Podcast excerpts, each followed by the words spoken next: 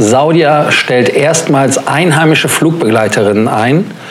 Des Weiteren, wie geht die Lufthansa mit höheren Kerosinpreisen um? Und dann als letztes Thema ein Versuch, eine Aeroflot A321 Neo in Ägypten zu beschlagnahmen, ist irgendwie heute gescheitert.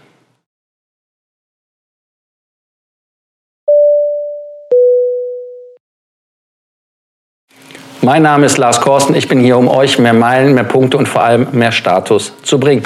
Auch an diesem Freitag mit der Einladung zur Messe. Ich weiß nicht, ob ihr das Glockengeläut hier in Budapest hinter mir hört. Bin ich ein bisschen verschwitzt, habe meinen Sakko an. Warum? Weil ich den ganzen Tag für euch dieses Hotel getestet habe.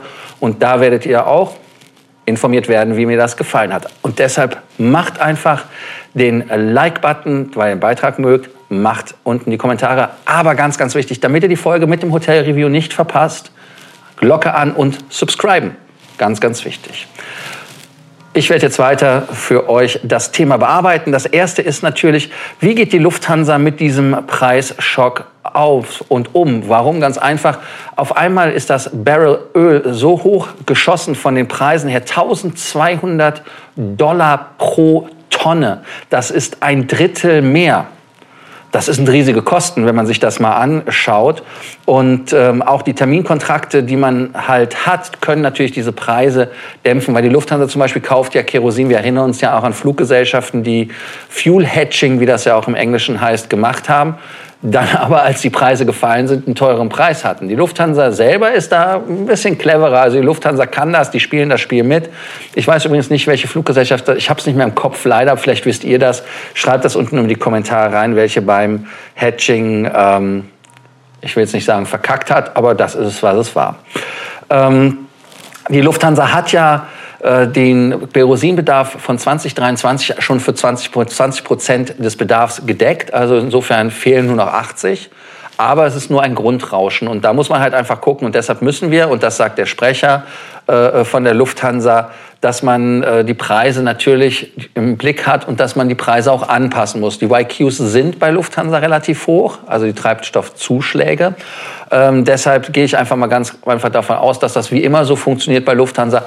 Wenn die Preise erhöht werden müssen, erhöht man sie. Wenn sie gesenkt werden sollten, dann vergisst man es leider. Also insofern schauen wir einfach mal. Aber auf den Strecken, wenn es nach Asien geht, wo die äh, Konkurrenten, Marktbegleiter, Mitbewerber, egal wie wir sie nennen wollen, der Gulf Airlines, äh, Emirates oder Qatar äh, fliegen, ist ähm, einfach für die ein Vorteil. Nicht unbedingt, weil sie auf dem Öl selber sitzen, aber sie haben natürlich ein bisschen bessere Kontrakte und ähm, man wird einfach auch gucken, wie sich das Ganze im Marktumfeld dann entwickeln wird und daran wird die Lufthansa sich orientieren. Wobei ich mir ehrlicherweise sagen muss, wenn ich ein Ticket kaufe mit der Lufthansa auf Meilen, dann kommen da 500, 600 Euro schnell zusammen, die man an Steuern bezahlt und Gebühren und Treibstoffzuschlag nach Amerika. Fliegt man mit äh, den Freunden von der Scandinavian Airlines aus Kopenhagen oder wo SAS auch immer fliegt, dann ist man bei keinen 50 Euro. Und bei Finnair habe ich auch, glaube ich, nur 60 oder 80 Euro nach Singapur bezahlt, zuzüglich natürlich der Meilen. Also daran sieht man, was da real ist und was falsch ist. Also ich verstehe schon, dass man einen gewissen Treibstoffzuschlag macht, machen ja auch DHL oder die ganzen anderen Firmen.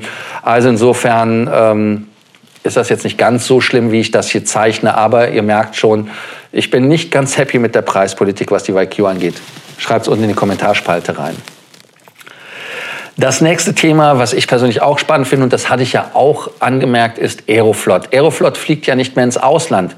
Also zumindest nicht ins Ausland, wo sie Angst haben müssen, dass Flugzeuge beschlagnahmt werden müssen und können. In Dubai ist es ja auch zu Problemen gekommen mit der S7. Also hat man da ganz einfach jetzt äh, das gestrichen. Jetzt ist man nach Ägypten geflogen und da ist ein Versuch von einer Leasingfirma, die die Verträge natürlich gekündigt haben, weil sie es müssen, muss übrigens bis zum Ende des Monats passieren. Und wir haben ja heute den 11.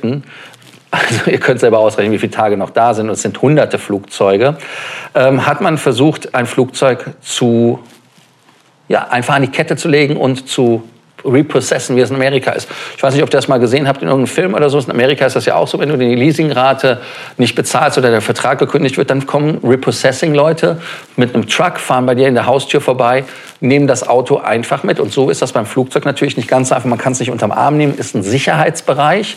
Da wird man ja auch nicht reingelassen.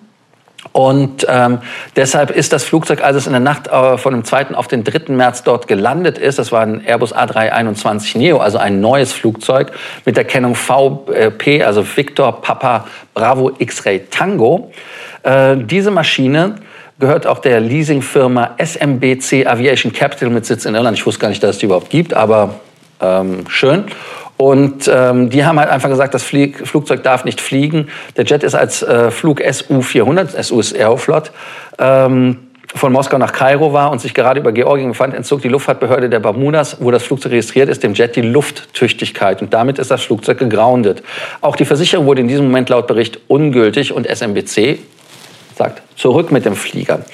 Aeroflot wurde per E-Mail das mitgeteilt. Man hat es auch alt auf dem alten Weg gemacht, natürlich ein Fax geschickt. Das gibt es ja auch noch in großen Firmen und hat gesagt, dass wir verpflichtet sind, den Flieger den ägyptischen Behörden zurückzugeben. Und dementsprechend darf das Flugzeug unter diesen Umständen nicht fliegen und der Flughafen, auf dem es sich befindet, nicht verlassen, hieß es in dem Schreiben von den bermudischen Behörden. Dann war der Rückflug nach äh, Moskau. Das Flugzeug hob einfach um 2.55 Uhr, Entschuldigung, landete um 2.55 Uhr nachts und um 4.30 Uhr zum Rückflug hoch es dann als SU-4001 nach Moskau wieder ab. Und äh, man weiß gar nicht, wie viele Reisende und so weiter an Bord waren. Finde ich eigentlich sehr komisch. Und äh, dann flog das Flugzeug ohne Luft, Lufttüchtigkeitszeug. Gut, rein theoretisch ist es lufttüchtig und alles, aber das sind halt Formalitäten. Hast du halt kein Papier, ihr wisst ja selber, wie es ist, hast du keinen QR-Code mit Covid und so weiter, dann ist es halt Pech gehabt oder Führerschein. Also insofern ist es hier auch so. Und ähm, das Flugzeug flog dann einfach nach Hause und ist mittlerweile im russischen Inlandsverkehr unterwegs, wie ihr das zum Beispiel auf Flight Radar sehen könnt. Es wurden halt ähm, grundsätzliche Regeln vermisst oder verletzt, wie das heißt.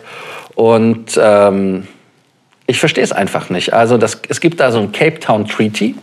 Und darauf wäre halt die Rückführung ganz normal gewesen. Das heißt also, dass Russland war dabei, Ägypten war dabei, Bermuda war dabei, Irland war dabei. Also sie haben alle Beteiligten. Und ihr seht, bei einem Flugzeug sind vier beteiligte Länder in dem Fall. Ich weiß gar nicht, ob fast noch mehr geht. Vielleicht die Crew ist dann auch noch andere. Also man kann da sechs, sieben Nationalitäten einbauen. Aber es waren vier und alle haben das unterzeichnet und äh, es regelt die äh, Rückführungsverpflichtung für geleaste Flugzeuge.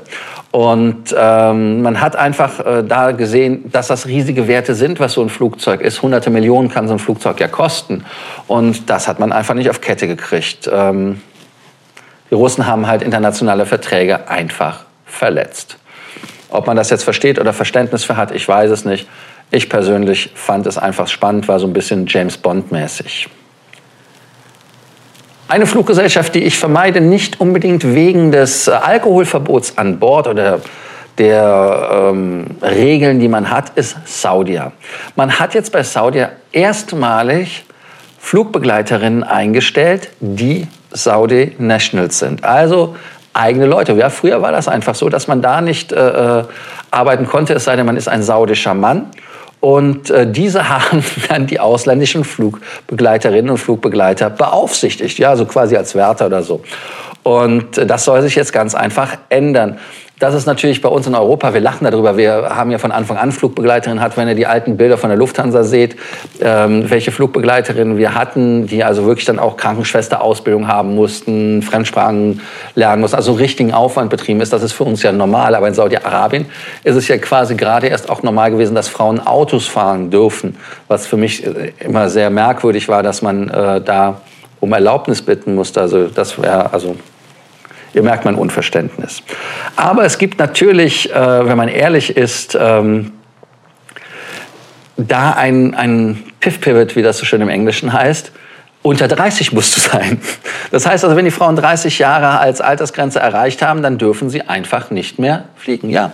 76 Jahre gibt es die Saudier, die haben 76 Jahre durchgehalten, keine eigenen Leute fürs Fliegen zu nehmen, obwohl sie auch reiselustig sind. Man trifft sie ja überall auf der Welt, aber man hat jetzt diese äh, Reisegrenze oder die Altersgrenze reingetan und ähm, man hat bis jetzt überwiegend aus Thailand, Osteuropa, aber auch ähm, aus äh, den Philippinen Flugbegleitern gehabt. Das Bild wird sich ändern. Aber wir kennen ja von der Saudi immer die Flugbegleiter. Die haben ja die Sheila an, wie das heißt. Und ähm, ich bin gespannt. Nur Frauen im Alter zwischen 20 und 30. Ist das für euch ein Grund, mit einer Fluggesellschaft aus Saudi-Arabien zu fliegen? Oder sagt ihr, nee, nee, lass mal, bleib mir weg damit. Ich persönlich muss euch sagen, mich macht es jetzt nicht heiß, aber ähm, kommentiert. Kommentiert, kommentiert. Polizei kommt auch schon, oder ist es ein Krankenwagen, ich weiß es nicht. Hier in Budapest ist auf jeden Fall Action am Freitagabend. Und äh, ihr wisst ja wie immer, Action machen, indem ihr den Kanal abonniert, die Glocke anmacht und, ganz, ganz wichtig, den Beitrag liked. Weil kommentiert habt ihr ja schon, oder? Lassen wir uns noch ein bisschen das Geräusch genießen. Fährt er vorbei? Fährt er vorbei? Hält er an? Ich weiß es nicht. Er fährt vorbei. Er ist vorbei und weg war er. Und ich bin auch jetzt weg. Bis dann. Schönen Abend euch noch.